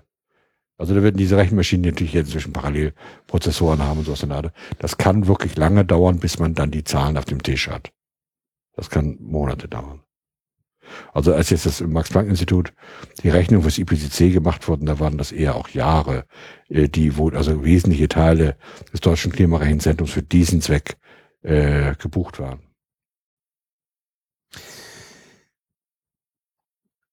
Also jenseits aller Alarmismen, wie geht's uns eigentlich klimatisch? Wir wissen eigentlich, glaube ich, ganz gut Bescheid. Also die wesentlichen Dinge glauben wir, können wir gut erklären jetzt. Mhm. Äh, also wir wissen so einigermaßen, warum die atmosphärische Zirkulation ist, wie sie ist, wie die, warum die ozeanische Zirkulation ist, wie sie ist. Warum Wir- sind die so? Können Sie das erklären? Also für Doofe wie mich jetzt. Ja, wenn ich jetzt also zunächst mal die Atmosphäre mir hernehme, dann weiß ich, ich habe also eine erhöhte, hab, äh, da kommt mehr Energie an in dem, da wo die Erde dick ist, also im tropischen Bereichen im Äquator, als da wo die Erde eben nicht dick ist, also in den Arktis und Antarktis. Und ähm, wenn das also immer so weitergehen würde, dann hätten wir, also würde es immer wärmer werden im Äquator und immer Mhm. kälter in der Antarktis. Das ist ja oftmals nicht der Fall. Da wird also so eine Art Wärmekraftmaschine betrieben, äh, in denen also irgendwie die Wärme von, von Äquator, wo wir eben einen Überschuss an Energie haben, also in, in Tropen allgemein natürlich, äh, wird hingeschafft zu den arktischen und antarktischen Bereichen, wo wir ein Defizit haben. Äh, Und das ist dann tatsächlich so wie bei einer Eisenbahn, wo man auch eben Kühler und, und, Boiler hat. Mhm. Da bewegt man was dazwischen. Das nennt man den Wind. Und dieser Wind, der transportiert eben mit sich Wärme. Und das geschieht dann zunächst einmal in einer großen vertikalen Zelle, also in Tropen steigt es auf. Mhm. Und dann irgendwie so 30 Grad nördlich und südlich davon steigt es wieder ab. Das sind dann also. Äh, und nördlich davon, also polwärts davon, bilden sich dann horizontale Wirbel. Das sind unsere heimischen Stürme, äh, die auch sehr effizient sind, Wärme von Süden nach Norden zu schaufeln oder Kälte von Norden nach Süden. Mhm. So funktioniert im Wesentlichen die Atmosphäre. Das, und wenn man sich eine Simulation macht und äh, nimmt mal alles Land raus und beschreibt also das sei es alles Meer und fängt mit einer Atmosphäre in Ruhe an und gibt dann Gas, dann so nach zwei Wochen ungefähr hat man dieses Zirkulationssystem. So stellt sich dann ein. In der Computersimulation. Ja. Äh, auf beiden Halbkugeln. Nicht? Das Mhm. ist also einfach aufgrund der Tatsache, also da braucht man dazu, die Erde dreht sich. Mhm. äh, die Sonne strahlt und natürlich auch die Größenordnung und sowas in der Art und Weise, nicht? Ähm, dann geht das so. Und beim Ozean ist es eben so, dass wir eben teilweise den, im oberen Teil ist es im Wesentlichen auch windgetrieben, der dafür sorgt, dass wir da also große auch Wirbel haben. Ansonsten haben wir aber auch an großen, also an vertikalen Bewegungen, die haben, werden im Wesentlichen dadurch betrieben, also die Wärmekraftmaschine wird dadurch betrieben, dass wir im Norden eine Produ also im, in subpolaren Gebieten haben wir eine Produktion von relativ schwerem Wasser. Das sinkt dann ab. Mhm. Also wir haben kriegen leichte Luft hergestellt im, in den tropischen Bereich, steigt dann auf.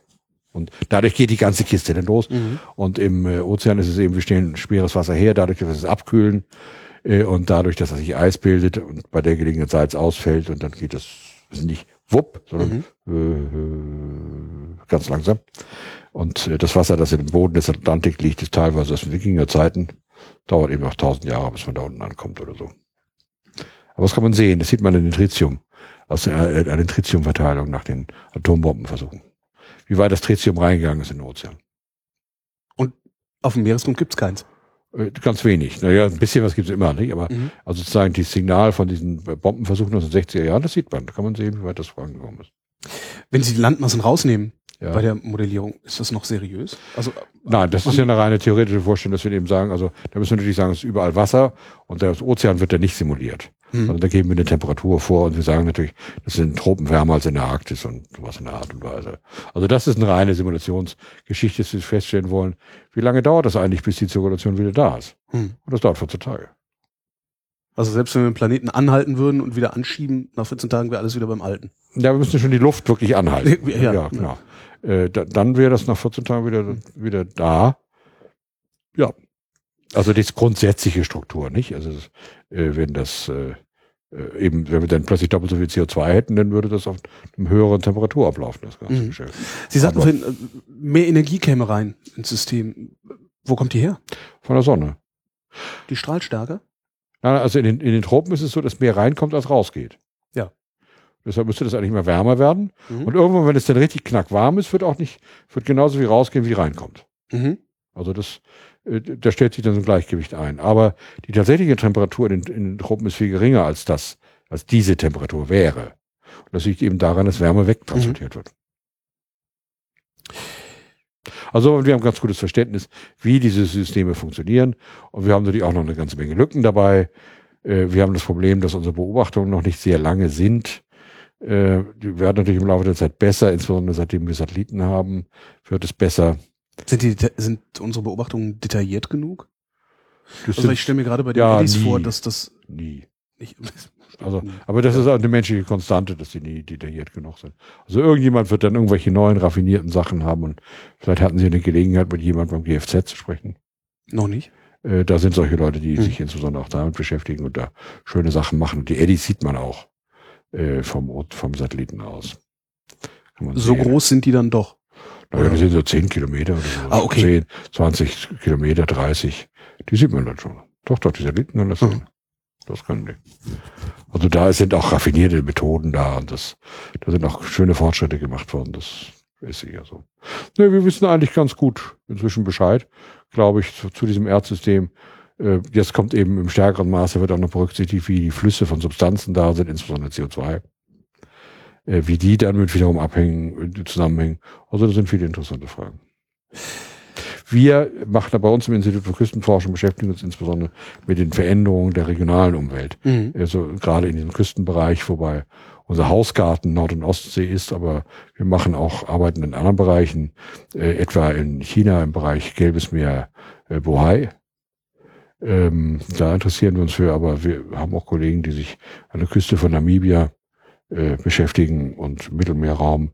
Äh, wir haben gerade einen neuen Kollegen bekommen aus den USA, der also weiterhin vor den Küsten von Los Angeles sehr kleinen Eddies nachgeht. Äh, also, aber unser Spielgarten ist Nord- und Ostsee. Würden Sie ein Haus da bauen am Strand? Oder lieber nicht? Äh, Ja, da muss ich jetzt zurückfragen, wo?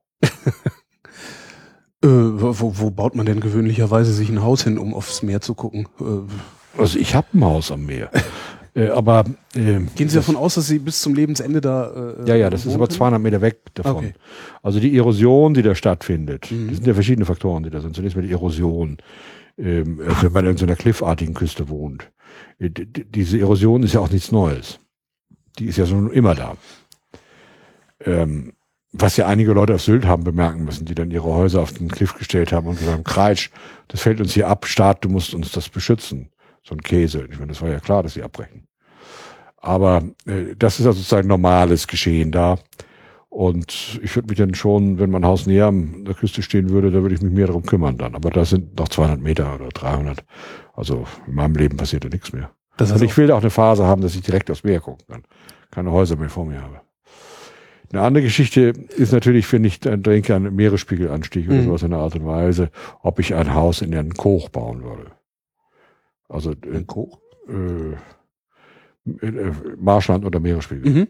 Also das jedenfalls bei gewissen Tidephasen. Da hätte ich zunächst mal keine Bedenken. Ich würde es nur nicht an den Deich Fuß stellen, weil ich mir denke, irgendwann wird der Deich verbreitert. Also wenn Deiche erhöht werden, werden sie auch verbreitert. werden, ja. Und dann äh, würde ich also sagen, es ist vielleicht dumm, wenn man direkt da am Fuß rumsteht, weil irgendwann der Raum gebraucht wird. Mhm. Das ist so, dass wenn eben eine Fläche für Braunkohle vorgesehen ist, sollte man vielleicht auch nicht äh, direkt da einen Neubau hinstellen. Also in dem Sinne würde ich das nicht machen. Dass man letztendlich aber die, die Gefahr von Sturmfluten auch in Kögen äh, beherrschen kann, das glaube ich schon. Außerdem würde ich mein Haus auf eine, auf eine Warft stellen, also künstlichen Hü- Hügel. Mhm. Also dass ich wenigstens ein bisschen höher bin als der Rest. Ist das eigentlich einfacher, äh, ich sag mal, regional so eine Klimaforschung zu betreiben als Nein. global? Nein. Das Klimasystem ist im Grunde einfacher äh, global. Mhm. Aus verschiedenen Gründen. Also, ja, vor allen Dingen, weil es viel mehr Einflussfaktoren regional gibt. Klar, selbst ein Kraftwerk, die Wärme von einem Kraftwerk macht wahrscheinlich schon was aus, oder? Wenn ich mir jetzt also zum Beispiel einen Abschnitt im Fluss ansehen würde und sehen will, was macht das Ökosystem dazu, ja. Und wenn ich mir Sturmflutstatistiken ansehe, dann hatten wir in Hamburg das interessante Phänomen, dass wir nach der Sturmflut 1962, der mit den vielen Toten, wir nicht von Stund an, aber nach einigen Jahren immer höhere Sturmfluten kriegten. Und zwar Sturmfluten, die wir vorher nie gesehen hatten, also oder nie aufgezeichnet hatten. Da gab es dann auch schon die ersten Leute, die sagten, das ist der Klimawandel. Und viele haben dann natürlich auch gesagt, wenn die Sturmfluten höher sind, müssen ja auch die Stürme mehr werden. Da kommt also wieder dieses kulturelle Konstrukt. Wenn man sich das jetzt ansieht, zum Beispiel in der Form, dass man sich eine Statistik ansieht, wie sich die Höhen von Sturmfluten zwischen Hamburg und Cuxhaven, Cuxhaven also eine Mündung der Elbe, wie die sich unterscheiden, dann sehen wir, dass bis ungefähr 1962 der Unterschied ungefähr immer so 30 Zentimeter war. Also mit einer gewissen Spannbreite. Von 1962, und das ist eben kein Zufall, dass es 62 war, bis 1980 stieg dieser Unterschied ungefähr auf einen Meter. Und seitdem ist es da bei einem Meter. Das heißt, Cuxhaven kriegt weniger ab, dafür kriegt Hamburg mehr ab? Nein, nein, das heißt nicht, dass es in Cuxhaven weniger geworden ist, nur es ist, was in Hamburg dazukommt. In Hamburg ist es höher als in Cuxhaven, mhm. weil sich das da staut.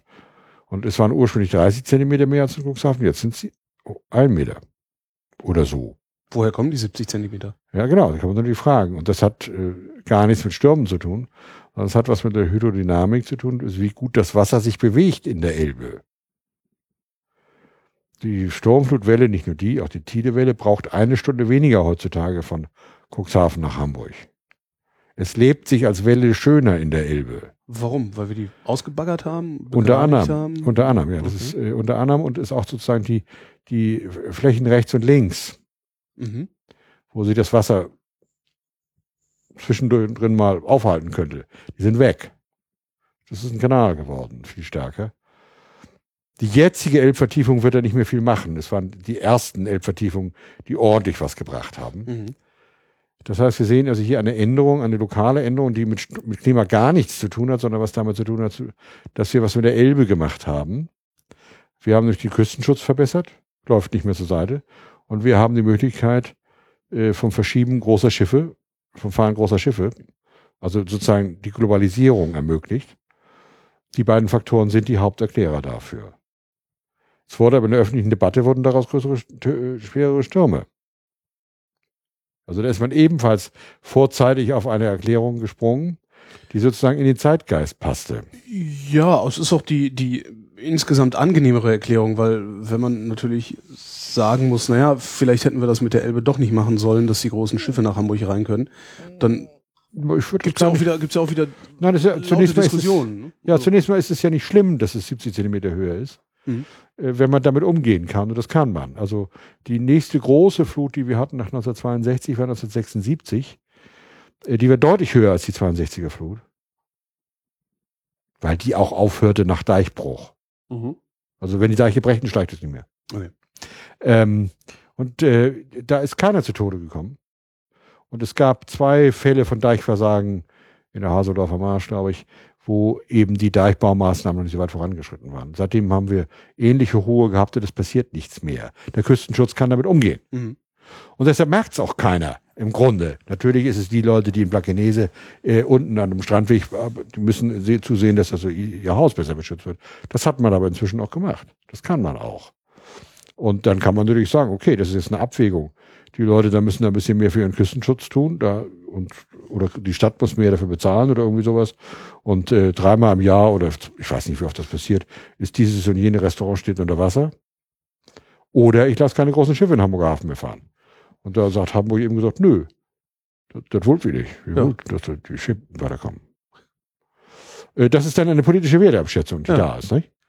Äh, und dann, dass man dann auch sagen kann, auf die Art und Weise, die hat die Hydrodynamik sich geändert, das sogenannte Brackwasserzone, also da, wo sich das Salzwasser, was ja regelmäßig von mhm. oben kommt und das, das, das, das mit Schwebstoff gefüllte Wasser, Binnenwasser, das dann von unten kommt, äh, wo die sich mischen, das Ding ist weiter im Strom aufgezogen. Mhm. Das verändert natürlich dann auch die Ökosysteme an Ort und Stelle. Also da, wo früher mehr Salzwasser war, ist jetzt, oder weniger Salzwasser ist jetzt mehr und da leben auch andere Biester. Da in der Art und Weise. Okay. Das sind aber alles politische Entscheidungen, die man da macht. Aber, lange Rede, kurzer Sinn, also sozusagen auf dem Lokalen passieren mehr Dinge. Habe ich mehr Erklärungen, die da sind. Müssen auch mehr Erklärungen überprüfen. Ja, genau. Und äh, andererseits ist es auch interessanter, weil das denn tatsächlich auch näher an der Entscheidung dran ist, die da ist. Mhm. Nicht, wenn ich also irgendwas über äh, Elbe auspackern oder so entscheiden will oder äh, Neubau von irgendeiner Schleuse in Husum oder sonst was. Das sind ja viel mehr Einzelfälle, die da sind, äh, wo man aber auch nicht so wunderbar global, galaktisch äh, schwadronieren kann. Ne? Also die Weltrettung steht da nicht an. Da steht ja nur die Rettung von äh, Husum an, was ja auch, auch ein wichtiges Thema ist. Weil sie Nordfriese sind. Ich denke, alle Leute in Deutschland sind der Meinung, dass Husum eine besonders wichtige Stadt ist. Also etwa im Gegensatz zu Frankfurt oder was. Da, ich war noch nie in Husum, ich kann das schwer beurteilen. Dann sollten sie das aber bannen. Ich glaube Ihnen man tun. einfach, weil Sie Wissenschaftler sind. Genau. Trust me, I'm a scientist. Wozu haben wir jetzt eigentlich anderthalb Ja, Stunden geredet? ne? genau. Trust me, I'm a scientist. Was wäre eigentlich aus Ihnen geworden, wenn Sie kein Wissenschaftler geworden wären? Keine Ahnung. Wahrscheinlich wäre ich auch Klugscheißer geworden, nur ein anderer. Kein Berufswunsch als Kind? Wenn ich groß bin, werde ich? Ach, das ist Triviale natürlich. Geheimagent, Feuerwehrmann. Ja, sowas. Lokomotivführer. Nein, weiß ich nicht. Ich bin da irgendwie für mich hingestolpert. Ich bin relativ früh als Student eben, da hatte ich diesen Job als Programmierer in der Meereskunde. Und da war mir das eigentlich schon ganz relativ klar, dass das sowas sein könnte. Und ich habe sicher auch eine gewisse Affinität zum Meer. Was ich auch wiederum normal finde. Äh, dass man also irgendwie sich an der Küste aufhält und die Vorstellung, dass ich irgendwo, sagen wir mal, in Hessen wohnen würde, ist mir schon irgendwie ziemlich unheimlich. Ich habe da vier Jahre gewohnt. Ich hoffe, Sie haben das gut überstanden. Ja, doch. Gut. Hm. Naja, es gibt ja viele Leute, die da wohnen und die können das auch ertragen. Aber ich persönlich muss schon sagen, die Tatsache, dass das Helmholtz-Zentrum nördlich der Elbe ist, ist für mich von großer psychologischer Bedeutung. Gibt es, ich frage das jeden Wissenschaftler, gibt es irgendeinen feuchten Traum, den Sie noch haben? Also gibt es irgendwas, was Sie gerne noch entdecken, beschreiben, erforschen wollen würden? Weil gerade Ihr, Ihr Fachgebiet ist ja eigentlich ein Fass ohne Boden. Also es ist ja nie fertig.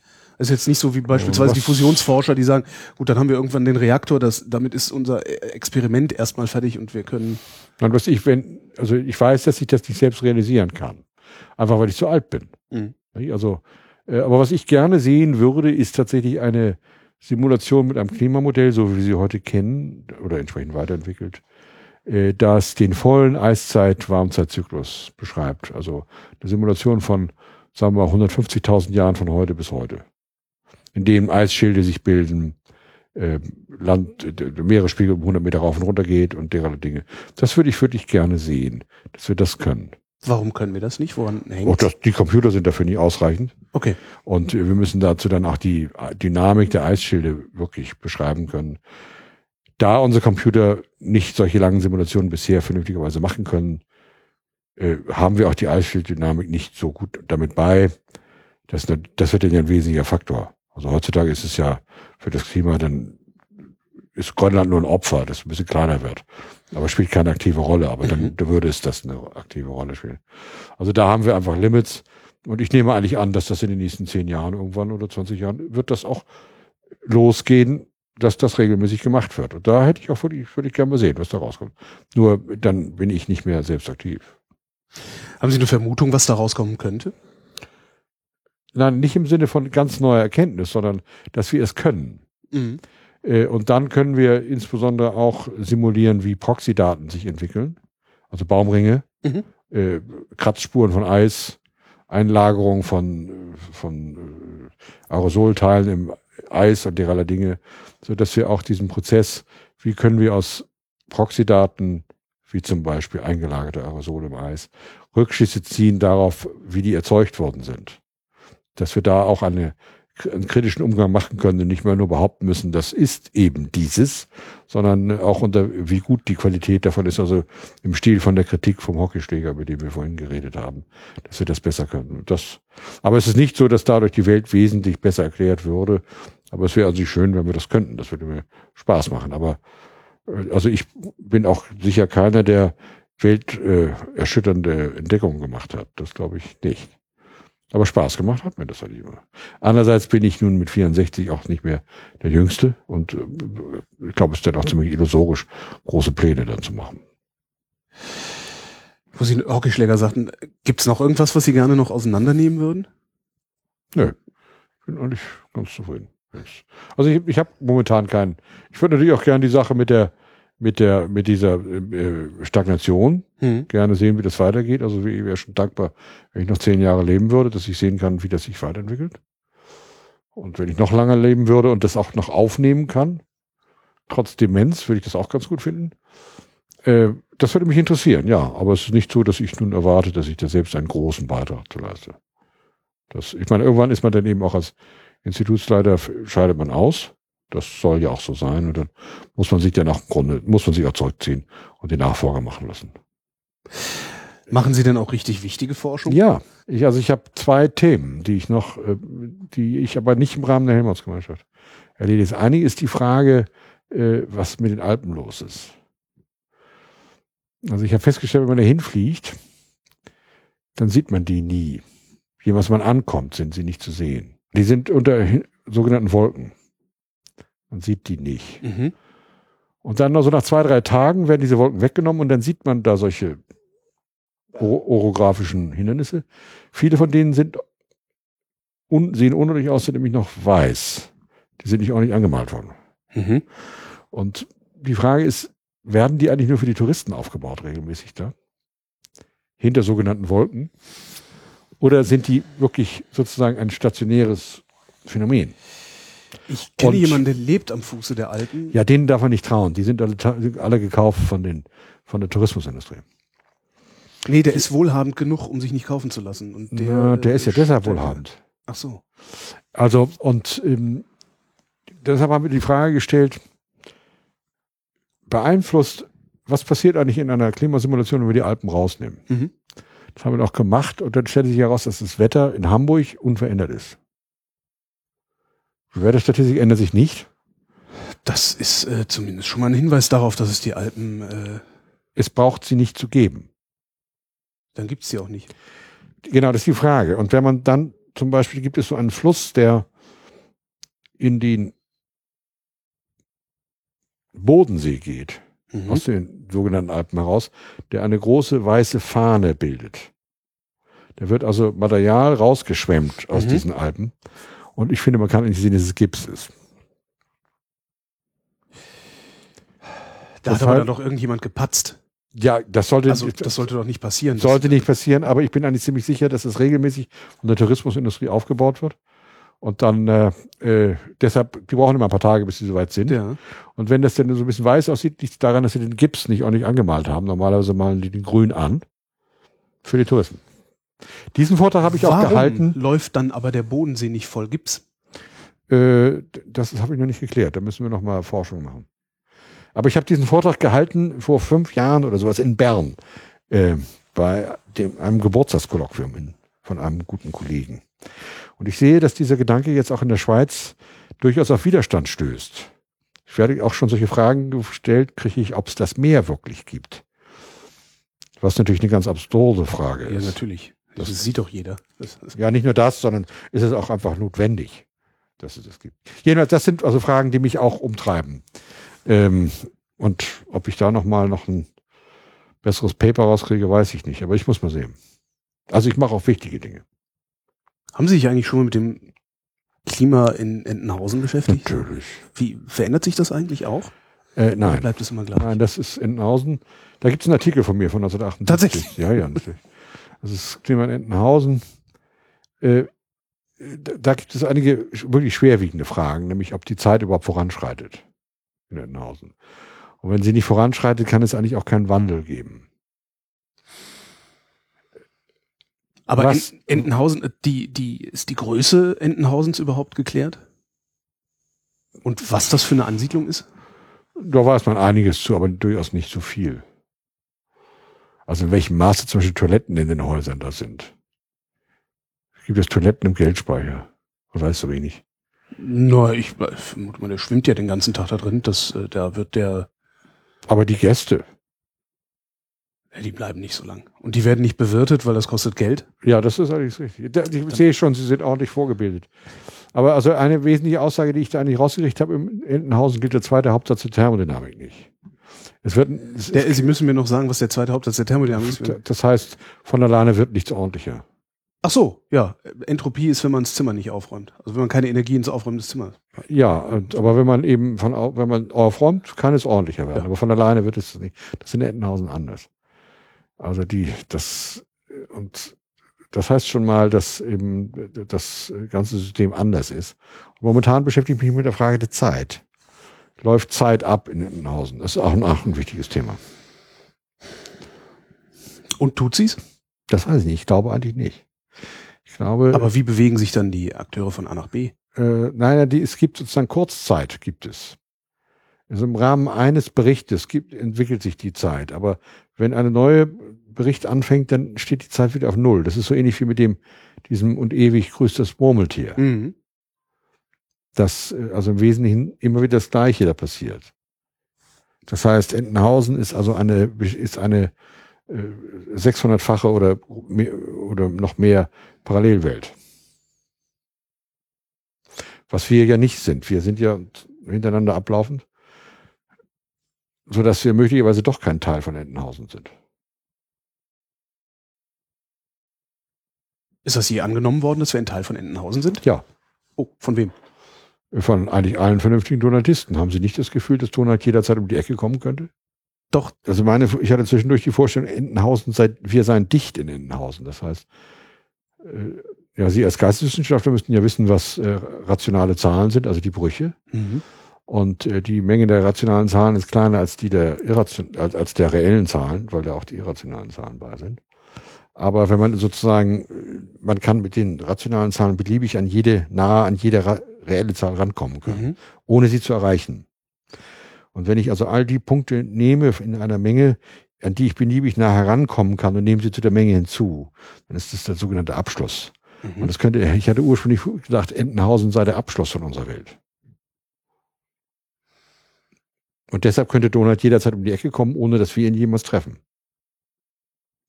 Sie sehen, es gibt viele interessante Fragen, die man stellen kann. Wo veröffentlichen, Sie- wo veröffentlichen Sie die äh, Entenhausen-Forschung? Dazu gibt es eine Zeitschrift, die hieß früher der Hamburger Donaldist und die heißt heutzutage der Donaldist. Ich habe die rausgegeben mal. 50 Stück davon. Von 1976 bis 85. Und die wird immer noch veröffentlicht? Die Reihe läuft weiterhin, ja. Wie wird man eigentlich Donaldist? Dadurch, dass man donaldisiert wird. Durch? Das Lesen von Donald-Heften als Kind. Das heißt, wir sind alle Donaldisten, außer die, die es nicht gelesen haben, weil Ja, es gibt ja eine ganze Menge Leute, die erst, also, ja, die, die zu alt sind, die sind selten geworden. Natürlich auch jene, die eben keine Donald-Hefte gelesen haben. Vielleicht, weil es auch keine ordentlichen gab. Dann generell sind Frauen selten donaldisiert. mhm. Ähm, Franzosen glaube ich auch eher nicht. Also insofern, das sind viele, die donalisiert sind, aber durchaus nicht alle. Es gibt natürlich auch beliebig Leute, die dann irgendwelche anderen merkwürdigen Berichte, äh, Hefte interessanter finden. Gehört zur Donaldisierung auch eine Mikifizierung oder Nein. ist das ein äh, Das ist, widerspricht sich sogar. Das widerspricht sich sogar. Ja, ja. Das ist eine ganz andere Haben die sich je getroffen? Es gibt Filme, in denen gezeigt wird, dass sie sich getroffen haben sollten, aber ich glaube, es ist eine Fälschung. Hans von Storch, vielen Dank. Bitte.